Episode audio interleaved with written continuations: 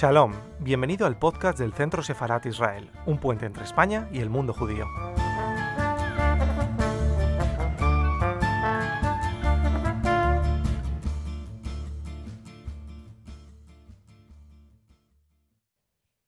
A todos los amigos, a todos los presentes, Shalom. Mi nombre es Jacob, en español Jacobo. Tengo eh, 83 años. Estoy casado hace 63 con la misma señora, la, la que quiero mucho. Y tengo dos hijas, un hijo varón, nueve nietos y seis bisnietos. O sea que soy un hombre rico. Tengo un tesoro que es mío. Yo soy el jefe de la tribu y vivimos todos en armonía. Nunca pensé que de esta hoja muerta que arrastrada por el viento por los nazis hubiera salido una familia tan, tan hermosa, tan juntos, y nietos e hijos tan lindos. Esta es mi nieta Shai, de 27 años. Y creo que la más fea, porque las lindas quedaban en casa. Es divina. Es divina. Bueno, yo nací en Lodz, cuatro años antes de la, la, venida de los nazis. Vivíamos bien en una casa, un piso, un apartamento lindo. Mi padre trabajaba en una metalúrgica, mi madre también trabajaba en una fábrica de medias. Y a mí me crió Zosha, una muchacha que vivía con nosotros y me llevaba a pasear, me llevaba a todos lados. Yo no sabía ni siquiera de que yo era judío. Era igual que todos los chicos, salía a jugar al patio y salía... Era divino, una vida feliz. Me acuerdo que mi abuelo siempre me llevaba a la sinagoga, me disfrazaba en carnaval, en Purim. Nos sentábamos en la mesa, había, éramos cerca de 100 o más, una familia grande se sentaban 20, 30 de este lado, 20, 30 de este lado, y yo, bastante aterrante, no, no me quedé ahí, me fui abajo de la mesa. Fue la primera vez que empecé a buscar, siempre fui a buscar, mismo en, en, en Auschwitz y en Stutthof quería ver, que vi un martillo de este tamaño. Agarré el martillo, me arrimo a mi abuelo y le pego un martillazo en la, en la punta de los pies Dios mío, yo lo mato, lo mato, lo más levantó y me llenó a besos. Ese era mi abuelo. Un día bajo a jugar con los eh, chicos y veo que se están peleando unos muchachones de 16, 17, 18 años. Y yo los conocía, eran mis vecinos. Le digo, por favor, no se peleen, yo los quiero. Fue la primera vez que se tiene la palabra parshivejit judío sarnoso. Uno se dio vuelta, me dio una patada en el vientre y me, lo dejó así. Ahí vi que yo era distinto. Y todo el mundo, judío, judío, judío. Extendí la mano, no me levantó nadie, nadie me ayudó. Se, se reían. Subí los tres pisos en cuatro, como un perrito, y desde ese día no lloré más. Yo vi que llorando no va a salir nada bueno de esto, no va a salir nada bueno. Me operaron arriba de una mesa, no sé en qué lugar, porque un judío ya no podía entrar en un hospital. Y quedé bien. Tuve la suerte, en Uruguay jugué al fútbol, al básquetbol, boxeo, hice todo hasta el día de hoy, gracias a Dios, con ese problema no tengo. Tengo otro, pero con ese no. Eh, estamos sentados en la mesa después de un mes. Ya los alemanes habían entrado. Golpean la puerta. Se abre la puerta, entran dos alemanes con una familia de polacos, vecinos. ¿Gibt's hier? ¿Hay acá judíos? Sí, señor hay judíos. Pues oigan bien, uno o dos minutos, ustedes así como están, se van de la casa. O bajan por la ventana tres pisos o por la escalera. Bajamos tres pisos por la, escalera y ya afuera había gente en fila que iba con paquetes, como nosotros los echaron. Y en mi casa entraba una familia de polacos que, que los acompañó. No vi más mi casa. Llegamos a una plaza donde había una feria, Plaza Balata. Nos dieron, a mi padre le dio un, papelito una dirección. Esta es tu nueva casa, hasta que se arregle un poco, hay un poco de lío acá.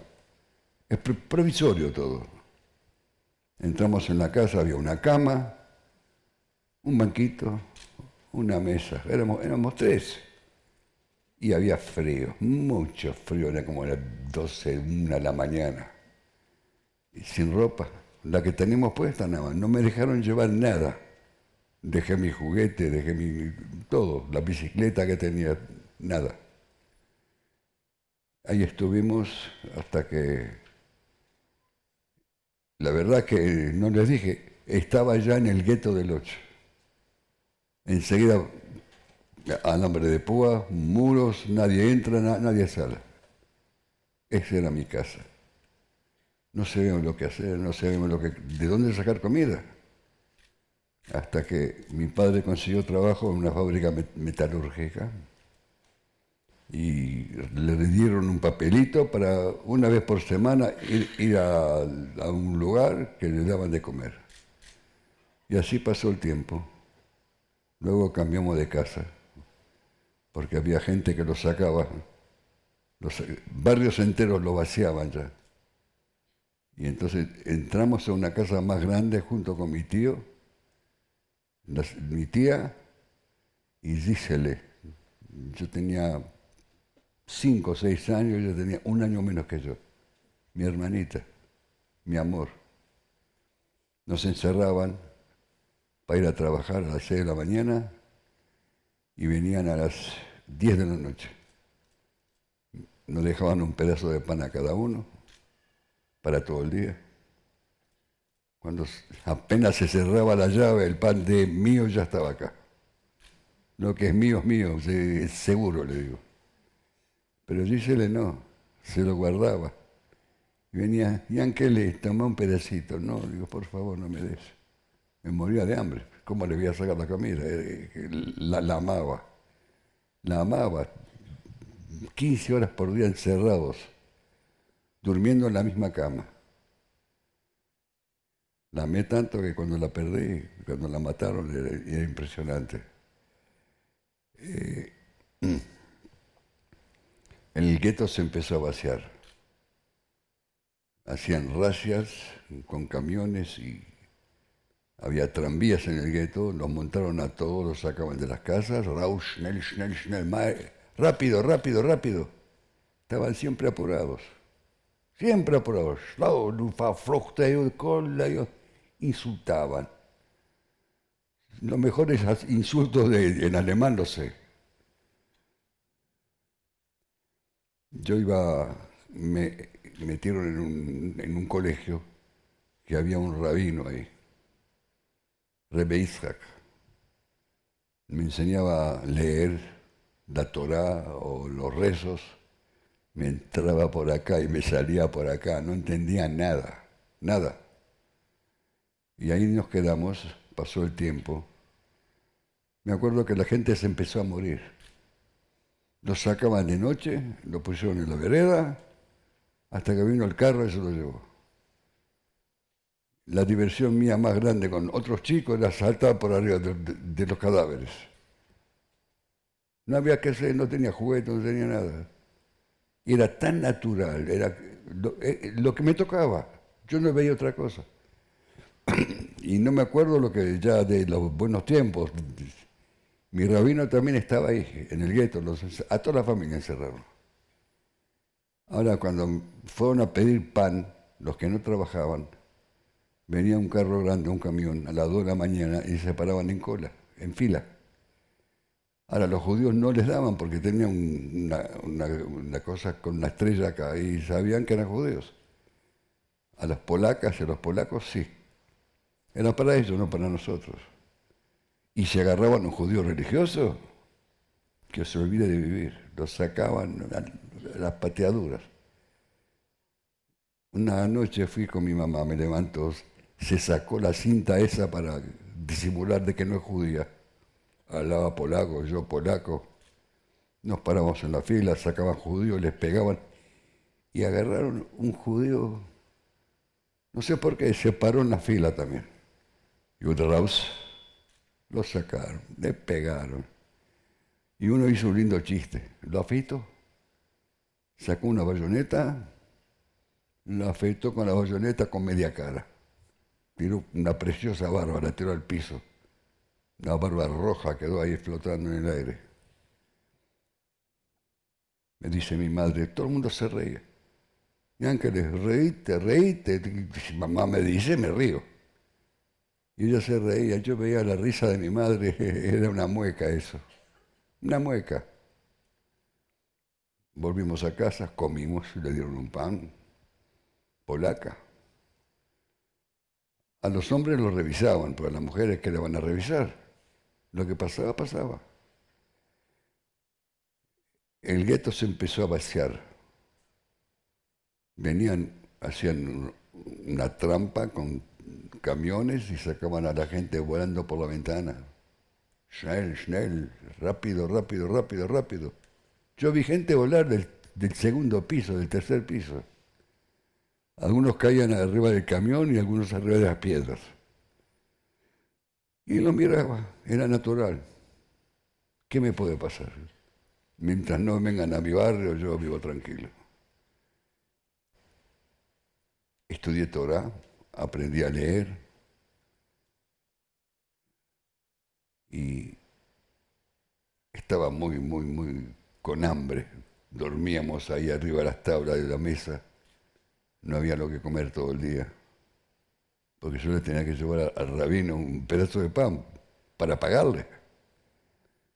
Tuve la suerte, el rabino se murió.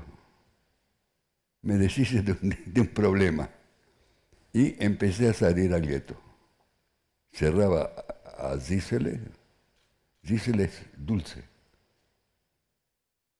Y me iba, no me dejes solo. A mí no me vas a dejar. Me fui, me iba, corría, aquí.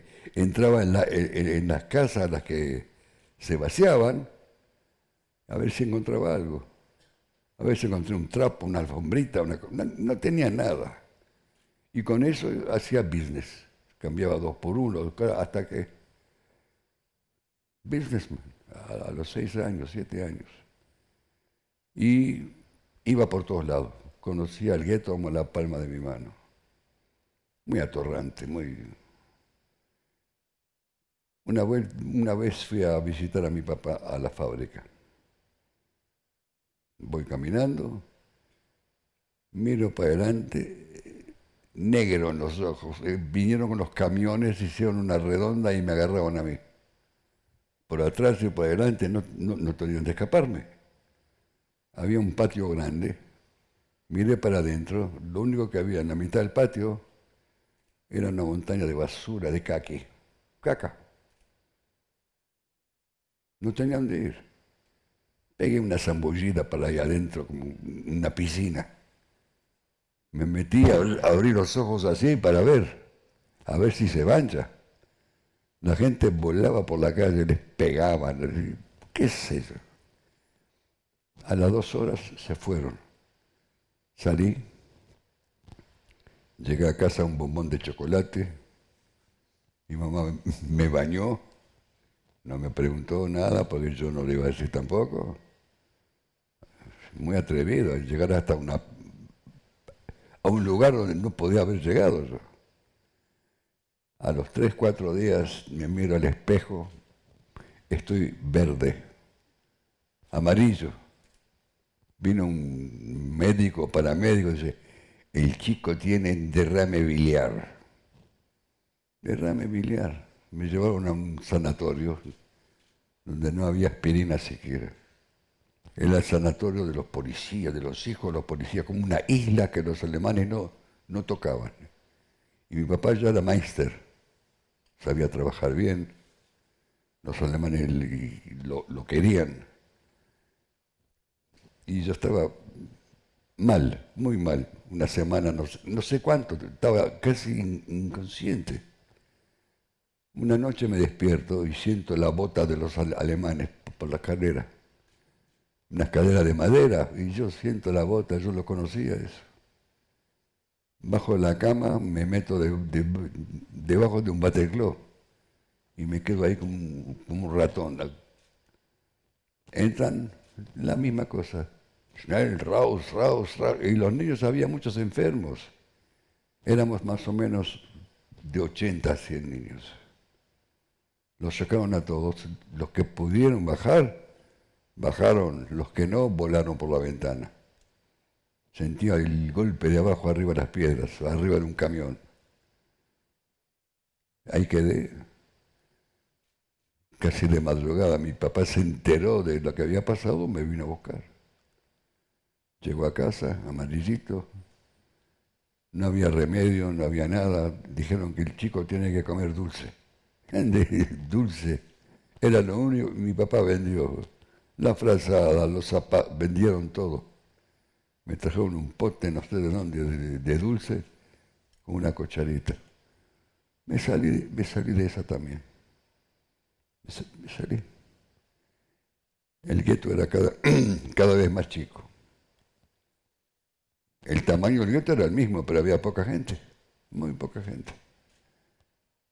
El abuelo se estaba muriendo. Nos llamaron de noche, vengan, el abuelo está mal. Mi papá me levantó, dormido. Llegamos a la casa del abuelo, estaban afuera los eh, religiosos de él. Era rabino mi abuelo. Y todo el mundo rezaba por él rezaba y lo veo en la cama, un cadáver blanco, flaco. Todavía le creció la barba un poquito. Estaba bien. Lo que recuerdo, que se, se miraba las manos. Dice, me cuesta llegar, no puedo llegar, ya falta poco, falta poco, quiero llegar y no puedo llegar. ¿A dónde quería mi abuelo? Dios sabe, yo, yo no sé que venga Yancale. Me llamó a mí, me miró, me puso la mano esquelética, fría, aquí, y empezó a rezar. Dice, lo está bendiciendo. Yo veía que los labios se le movían, no se oía la voz. Todo el mundo decía amén y él me... Se dio vuelta a la pared y se murió. Fue lo, último que hizo mi abuelo, me, bendijo. Se armó lío porque yo era el más chiquito. Dice, ¿cómo el chiquito? ¿Por qué no el mío? Al mes no quedó nadie. Se lo llevaron todos. La mitad para Auschwitz, la mitad para Treblinka. Supimos después. No sabíamos nosotros. En el gueto no sabíamos.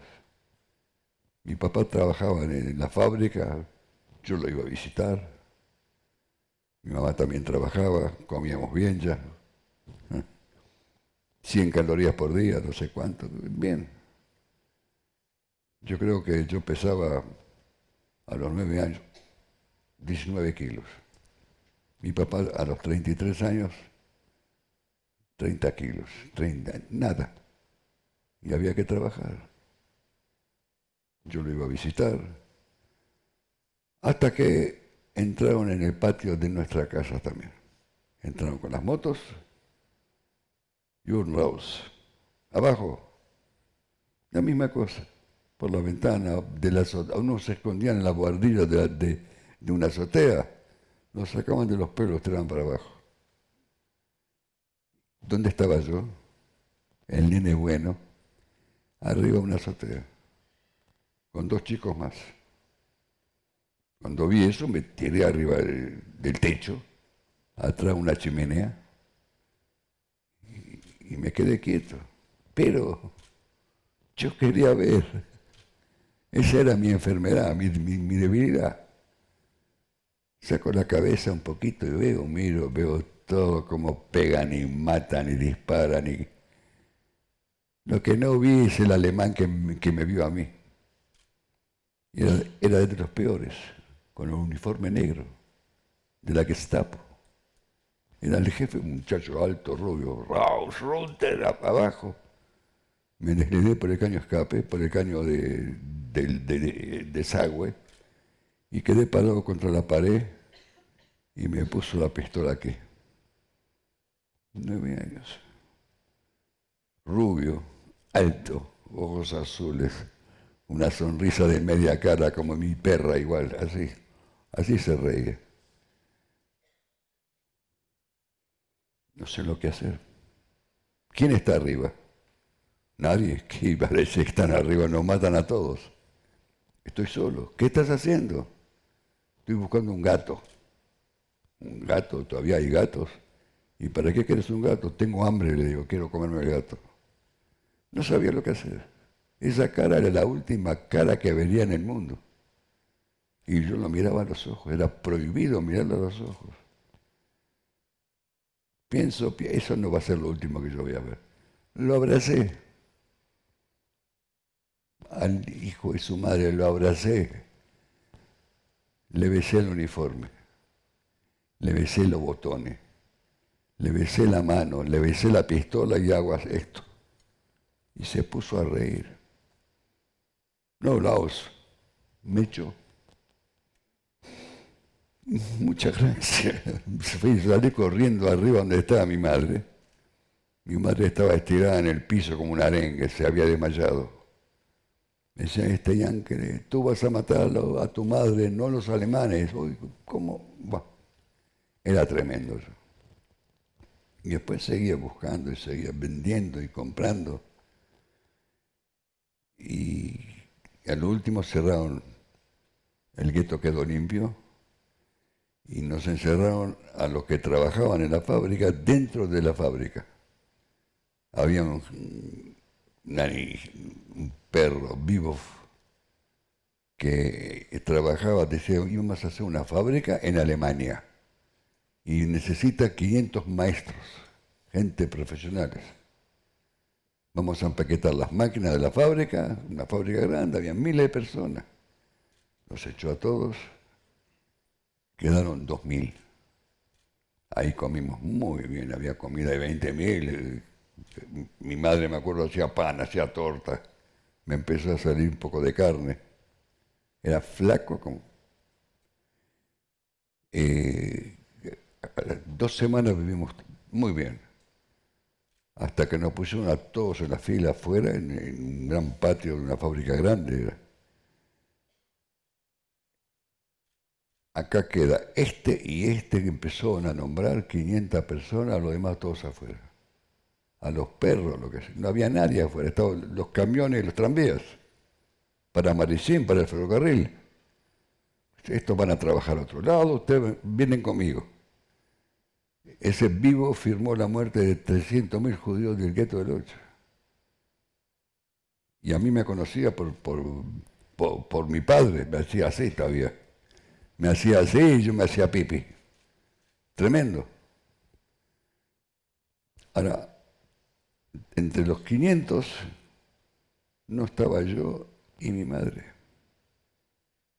Me acuerdo que mi padre salió de la fila y se nos paró al lado. Jimovich, que era el presidente, el director de la fábrica, Drachman, no, no, no, venga para acá, allá no sirve. Salió vivo, das. Le explicó, es el hijo de un maestro mío. ¿No precisa? Sí, sí. Va a la otra fila y dice, usted, usted y usted, vayan para allá. Y ustedes tres, mi padre, mi madre y yo, a los 500. ¿Quién pagó con la vida por nosotros? Solo Dios sabe. Los que echaron subieron enseguida arriba de camiones al ferrocarril. Bueno, nos llegó el turno a nosotros también. En fila, por nombre, Jimovich era el director número uno, el hermano de él era el número dos, León Jimovich, mi papá el tres. Nos llevaron en, varios tranvías hasta Marillín y nos dijeron, manténganse todos juntos, no se vayan a separar. Llegamos al, andén de Loche. Lo que era eso, eran son los últimos 30 eh, vagones de ganado. Le pegaban a la gente con un pedazo de madera así, con látigos, los subían arriba del tren a los golpes. Y nosotros nos cerramos, subimos también. Y el tren empezó a andar. Anduvo toda la noche, despacito. De mañana llegó, se abrieron las puertas corredizas. No me puedo olvidar lo que vi. Barracas y impresionante, gente corriendo, gente pegándole a otro y gente loca que iba con, un pijama, pelada. Y salieron gente de, atrás del eh, el campo de las mujeres, le decían. Porque el tren entró así y se fue a la izquierda. Entró por el, por el por la, por, el portón ese. Y se fue a la izquierda y paró. Nos arrancaron de los pelos para abajo. Nos paramos, la gente nos decía, ¿Por qué se dejaron traer acá? Los van a matar a todos, acá no sabe nadie vive. Llegamos a Auschwitz, a Birkenau, hotel cinco estrellas. No, sabíamos lo que era. Veíamos chimeneas, lejos. Decían, ahí está la fábrica, ahí vamos a trabajar, va a estar todo bien. Las chimeneas para quemar gente era esa. No sabíamos. Estábamos parados así y del otro lado de la vía iban pasando trenes, descargaban y marchaban a la fábrica. Se descargaba, salían, entraban uno atrás del otro. Niños, mujeres. Esos iban directo, estaba el crematorio número 2 y número 3 al fin de, la vía. Después supe, no, no. Quedamos parados así, de pie se abrió una puerta de una linda casita que estaba a la derecha. Salió un, joven, una sonrisa, vestido de negro, así con cuero. Se presentó. ¿Quiénes son estos? Le pasé la lista. Llámelos. Ahí la primera selección. Jimovich número uno, número dos, de Dragman tres. Dragman tenía el 13 y yo tenía el 290. Cuando yo llegué, le llegaba hasta, la cintura al, perro ese. Un das, ¿qué es, ¿qué es esto? Dice, es el hijo de un maestro mío. No, hice aquí, le quedé allá. Me metió en una fila donde había gente vieja, enferma, con lentes, mayor, y pelirrojos. Odiaban los pelirrojos, yo no sé por qué. Y empezamos a caminar. El que tuve la suerte de que me mande al horno la primera vez, después me enteré que era Joseph Mengele. Me hizo la primera selección. Auschwitz. Decían Oshienchim, decían. Caminamos una, una fila de cinco y una fila de dos. Y empezamos a caminar para las chimeneas. Llegamos por la mitad, pasamos para el otro lado. Cuando pasamos para el otro lado, la derecha de, los rieles, por acá empezaron a entrar trenes también, de vuelta. Lleno de gente, qué grito. Le arrancaba a los chicos de las manos, a las mujeres. Nosotros lo veíamos eso. ¿Querés ir con, con el nene, anda, anda, lo vas a cuidar, le decían. Y la madre iba con el nene, con el hijo, o con la hija. ¿A dónde iban? Al cielo. No sabíamos todavía. De repente, alto, paramos todo. La de cinco, la de dos, paramos. Y yo No sabía cómo escaparme de ahí. algo tiene que pasar, algún milagro. Dice, esta fila de dos dobla para la derecha.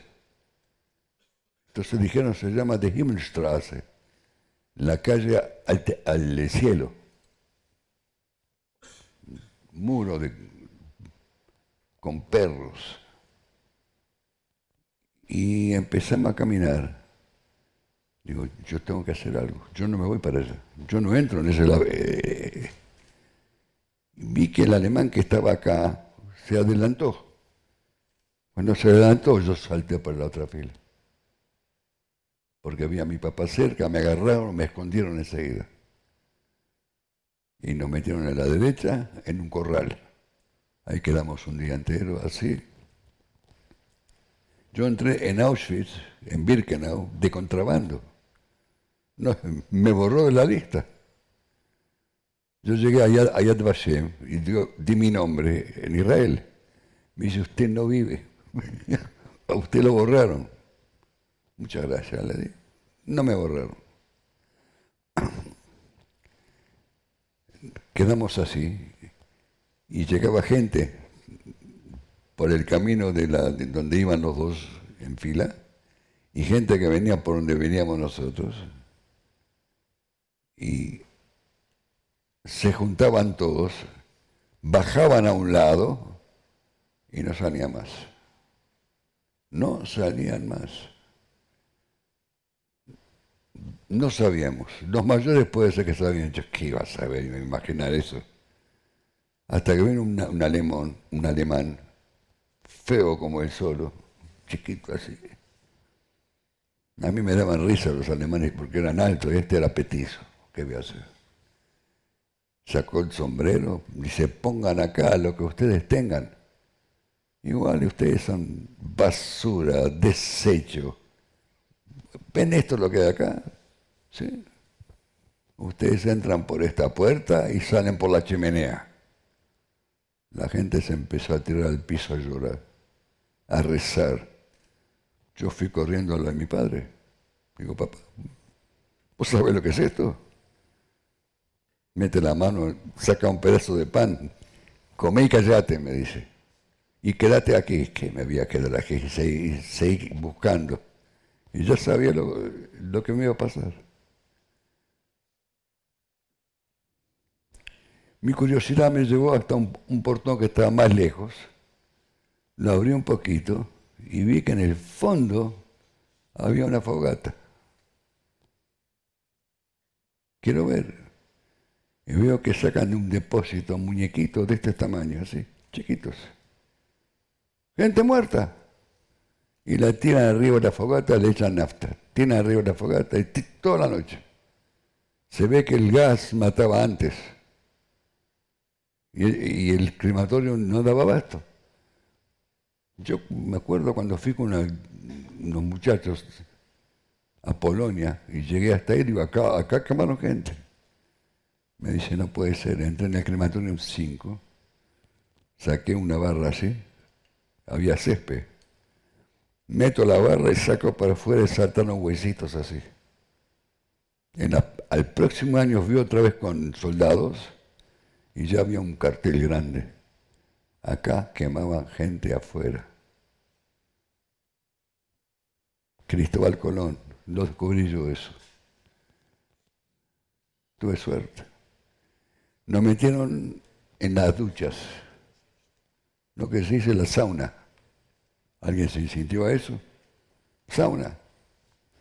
Me agarraron de los pelos, me metieron adentro, me desnudaron, me cortaron, me cortaron el pelo, me echaron flit, me tiraron un tarro de clor, de, de cloro, nos metieron en un cuarto blindado, cerraron las puertas y apagaron las luces. Uno que sabía dice, eso es todo. De repente se prendieron las luces y empezó a salir agua, agua. Por arriba, por abajo, nos bañaron divino. Salí, me dieron una toalla y me, dieron, me tiraron así por el camino. Era un laberinto, así. Me dieron ropa, un lindo pijama, me dieron un grandote así, zapatos de madera y quedamos afuera, en el mismo corral, pero dimos la vuelta por la casa por todos lados. Dos noches quedé ahí con dos días.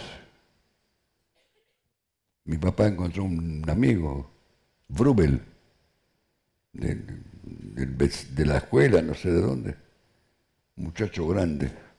Dice, yo trabajo en la Canada y en tiempo libre que quemo gente, dice. Y le, le, daban de tomar alcohol para que no... Estaba borracho el hombre. Dice, aquí, ¿a quién tienes aquí? ¿A quién? Despacito. Tengo una mujer, tengo un hijo. Mendel, no tienes mujer, no tienes hijo, toma un pan y vete de aquí. Acá no hay salida, acá queman, no hacen otra cosa. Mi papá dijo, no, lo que sea con todo va a ser conmigo, yo no voy a abandonar a mi mujer y mi hijo. Nos sacaron, empezamos a caminar para la chimenea número 5. Pues contamos, uno, dos, uno no, dos, tres, cuatro, cinco. Doblamos a la derecha, entramos unas barracas en un lugar que se llama Detziganerlager, el campo de los gitanos. Ahí mataron gitanos. Gitanos no había, pero los piojos que dejaron sí había. Montones. Un colchón de paja, cucheta de, a cuatro, cuatro, tres o cuatro pisos. Y ahí quedamos. Se abre la puerta una mañana. Entra un alemán, más feo que el primero. Pasó al lado y nos empieza a decir, ustedes son basura ustedes no sirven para nada, a ustedes lo van a quemar. Y que sí, hablaba y hablaba y hablaba y se le caían los pantalones y cuando pasó al lado mío me dio un ataque de risa. Lo peor que empecé a carcajadas a reírme. Que hice, agarré el colchón, me lo metí en la boca. El colchón salió, pues 200, 200 piojos que tenía en la boca, lo tuve que escupir de a uno. Ahí quedamos de mañana nos sacan sopa, no sé lo que. Y cada uno tenía un mes que había conseguido. Yo dormí, de noche. Me dice, llego al, tarro ese que dan la sopa o lo que sea. ¿Dónde te pongo la sopa? Le levanto el, vestido ese a, a, rayas, digo, acá. No tenía otro lugar. Me echó la guía quedaron dos, dos fideos la hacer, yo tengo que conseguir un, un La otra tardecita, hacia nochecita, salí a visitar y veo un mesting con sopa y todo parado a un lado. Shalom, ya me fui como, un diablo. Ya tengo mesting, ya tenía una cuchara adentro de, un veterano. Lo estaremos buscando hasta hoy. Eh, estuvimos tres noches ahí en Birkenau, Block 4. Frente, en el Lager, frente al crematorio número 5, el último. Una mañana nos sacaron, pusieron en fila y empezamos a caminar para atrás a, las chimeneas. Y digo a mi padre, le hice así. Era tan natural para mí ya, era un juego. Me dice, Ángel, donde van todos, vamos nosotros y Dios va a ayudar. Y en vez de ir al crematorio, me subieron a un tren, un ferrocarril. Y vi a mi madre más adelante también, porque no la vi, tres, cuatro días no vi a mi madre. Ella estaba con las mujeres. Los chicos que quedaban estaban con, los padres. Yo tenía 10 años y el más chico tenía 13, 14 servía para trabajar, yo servía para, el diablo. No me escondía, me conocían, iba por todos lados. Muy curioso. Un día hizo, me iba a matar a mí. Nos subimos arriba del tren y por el mismo portón, con el aro este, pasamos con el ferrocarril para otro, para otro lado. A mí me preguntaban siempre, me, dijeron, ¿estuviste cuatro días en Auschwitz, nada más? En Auschwitz alcanza un minuto, te queman. La gente, algunos ni siquiera comían.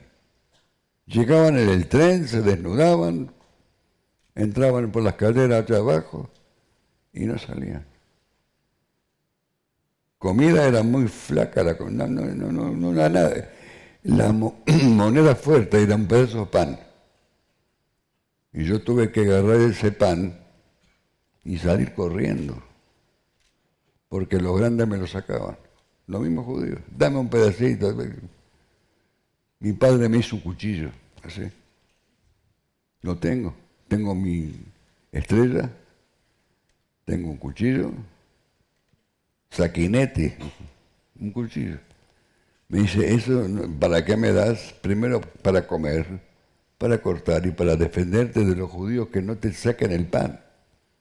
Me daban el pan y yo tuve que salir corriendo. Y no los culpo, no. Querían comer. Ahora, ¿usted quiere saber de una olla de sopa? Había ollas de un metro de altura, la tapamos con una lona. Eso me pasó en Stutov. Voy a saltar un poquito, ¿no? En Stutov yo era ladrón. Vivía bien. Me acuerdo que mi padre se levantaba de mañana y aunque le estéis durmiendo, anda a traer algo de comer. Le digo, papá, me mandas a robar. Era divino, divino el viejo. Él conseguía algo y me daba la mitad. Había un campo de prisioneros, no, judíos, de guerra, de Suecia, Suedia, yo no sé, muchachos altos, rubios, muy buenos. Y yo eh, estaba prohibido yo lo fui a visitar. Siempre me daban algo. Un día veo una olla de sopa espesa, con papas y con carne. Ellos recibían de la Cruz Roja. Saco el mesting. Un frío, era noviembre. Me paro en la cola, me dejan pasar. No hablaban alemán tampoco. Llego, hago así, el alemán me iba a echar la sopa. Y otro alemán me agarró de atrás así. ¿Quieres comer sopa?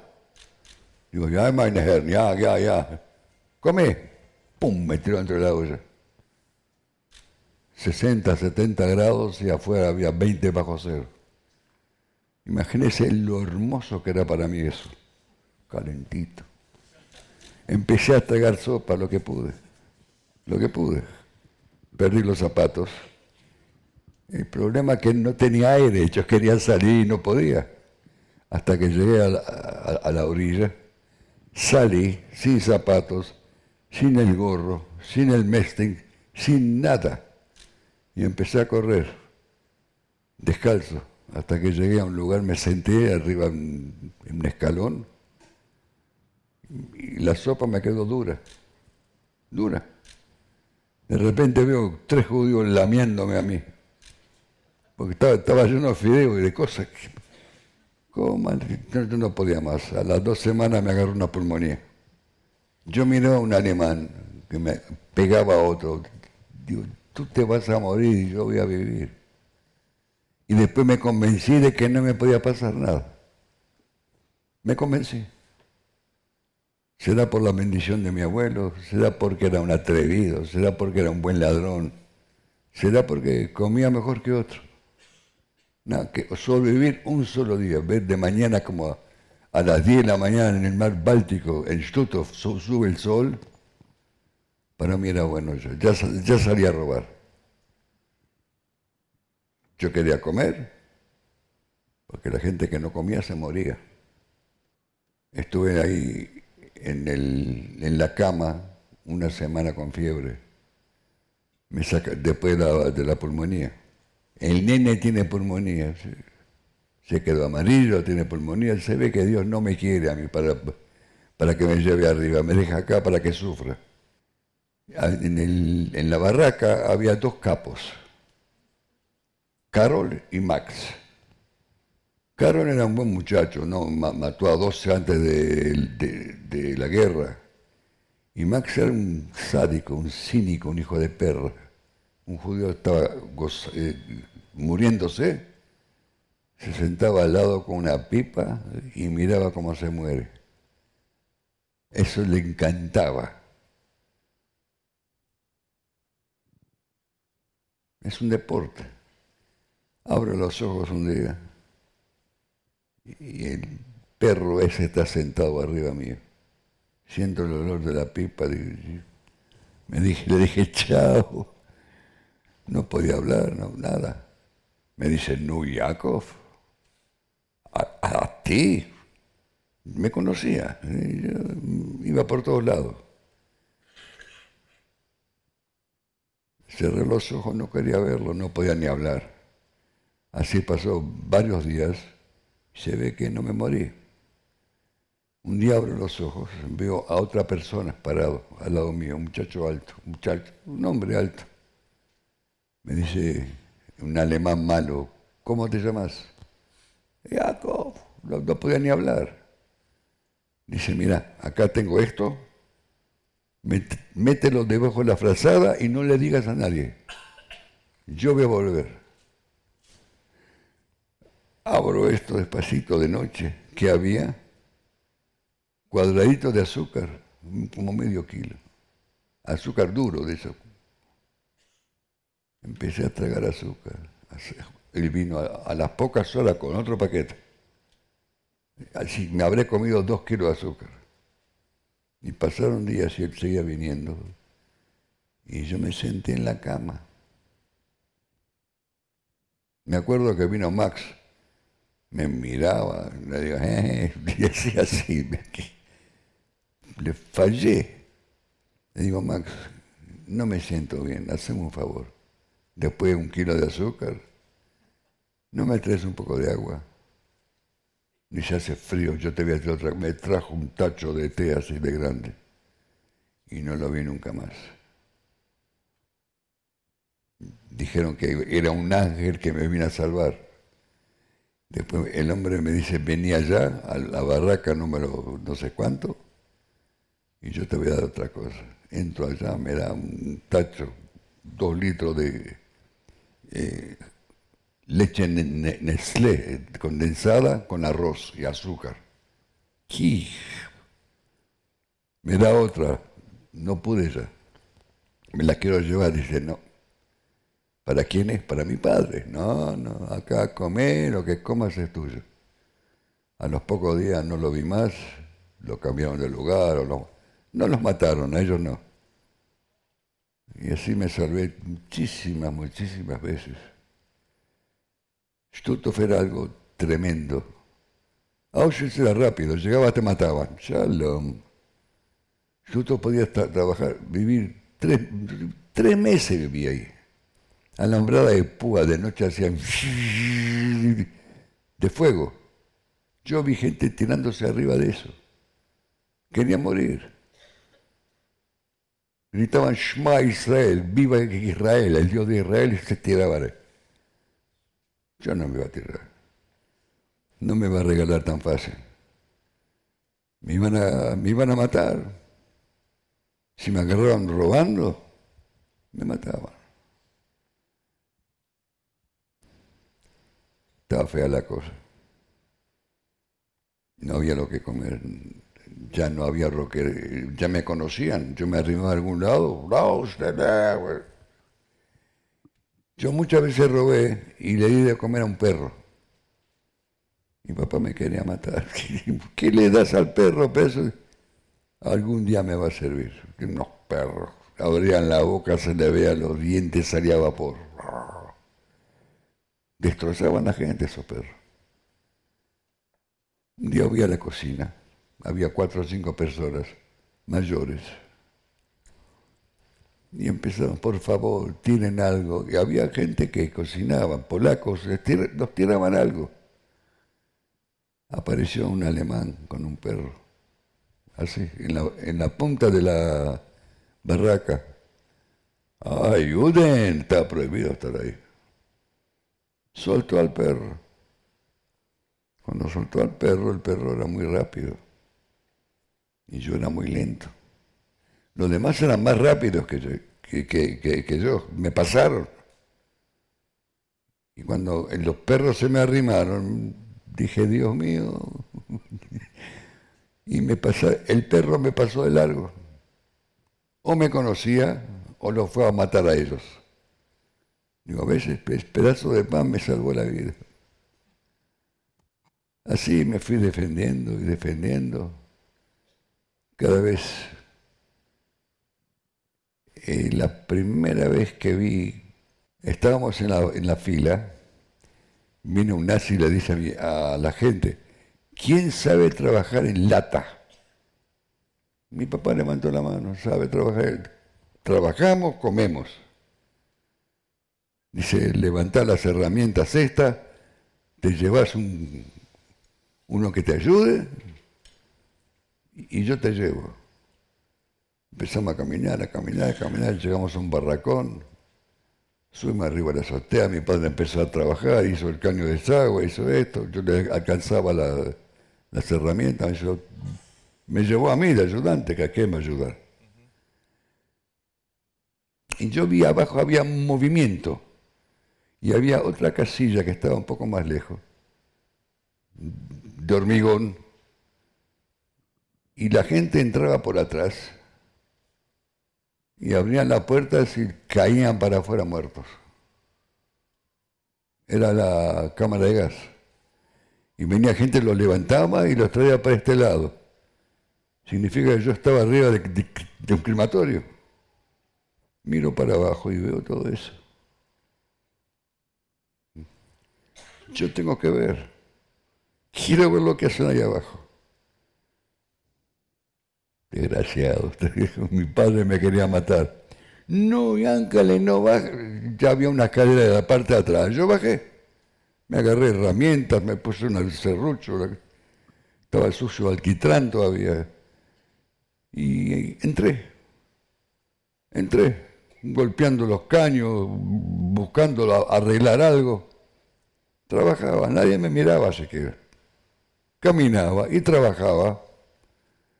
Había en la mitad, traían los cuerpos del gas para acá y los traían en el piso.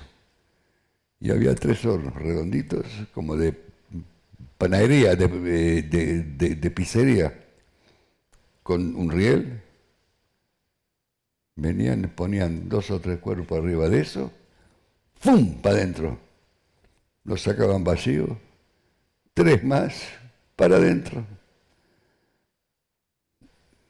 Y ellos traían cuerpos, los cuerpos, y de mientras entraban otros ya. Era una fábrica eso. Subí, me arrinconé contra mi padre, digo, papá, vos sabés, lo que hay acá abajo. Dame la pizza porque te voy a matar, me dice. Él sabía. Yo no sabía pero tenía que ver. Miren, el holocausto es solo de los judíos, no es de ningún otro pueblo. Nosotros tenemos una palabra que dice Retzaham.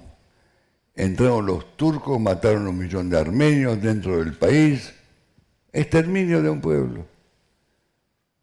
El de un turco vivía en París no lo quemaban en Auschwitz, no lo iban a buscar. Si vivía en Italia tampoco. Vivía con su familia como, como armenio. No le hacían nada. Pero si un judío vivía en Italia, los alemanes lo venían a buscar y lo llevaban a Auschwitz. Eso se llama holocausto. Tótalos. ¿Dónde había un judío? Los rieles llegaban a Auschwitz no solo a Auschwitz, a Majdanek, a Treblinka, Bergen-Belsen. Eso, el holocausto es de los judíos. Lo demás es matanza. Matanza por odio racista. Acá no. ¿Qué le hice yo a los cuatro años? ¿Qué? No me lo hizo porque era judío, me lo hizo solo porque nací. Y eso es odio, ideología. Ni ellos mismos saben por qué. Y cómo pocas personas pudieron levantar un mundo, un mundo entero hasta el día de hoy. Hasta el día de hoy. Vivimos en un país chiquitito así, en un, eh, en un barrio malo, vecinos que no, que, que, no me quieren. Y esto va a seguir hasta que, quede un judío vivo. Ese es el miedo que yo tengo. Y no solamente contra los judíos, fíjese lo que está pasando en el África, lo que está pasando en, Jordania, no Jordania, en, Siria. ¿Cuántos se fueron? ¿Cuántos murieron? ¿Por qué? Porque tu Dios, mi Dios, eh, si es tu Dios y mi Dios, no hay nada, porque Dios es uno solo. Yo creo que hubo una falla en la construcción de este mundo. No soy yo para enseñarle lo que hacer. Hubo dos personas en el mundo, dos. Le dijeron, no coma de este árbol. ¿Qué pasó? Comieron. Los echó fuera. Los castigó. Al poco tiempo que hubo, hubo un holocausto. El 25% de la humanidad murió. Caín mató a Abel. Por, por nada del mundo, mató. Dios ¿qué, ¿qué, hizo? Según la Biblia, Sodoma y Gomorra los, los, quemó. Dejó una familia. Una familia divina, de buenos y todo. ¿Qué pasó? Se degeneraron de vuelta. Y si no alcanzó el fuego, los iba a matar con agua. Hizo el diluvio. Dejó una familia y se degeneraron y lo mismo. Ya no tenían más lo que hacer. Les mandó a su hijo único y también lo mataron. ¿A quién va a matar ahora? A nadie. Va a decir, quédense acá, mátense, destruyan al mundo, yo no quiero saber más nada. Y lo estamos haciendo. Nos matamos nosotros, matamos la atmósfera, matamos los árboles, matamos los animales, los bosques algo, algo salió mal.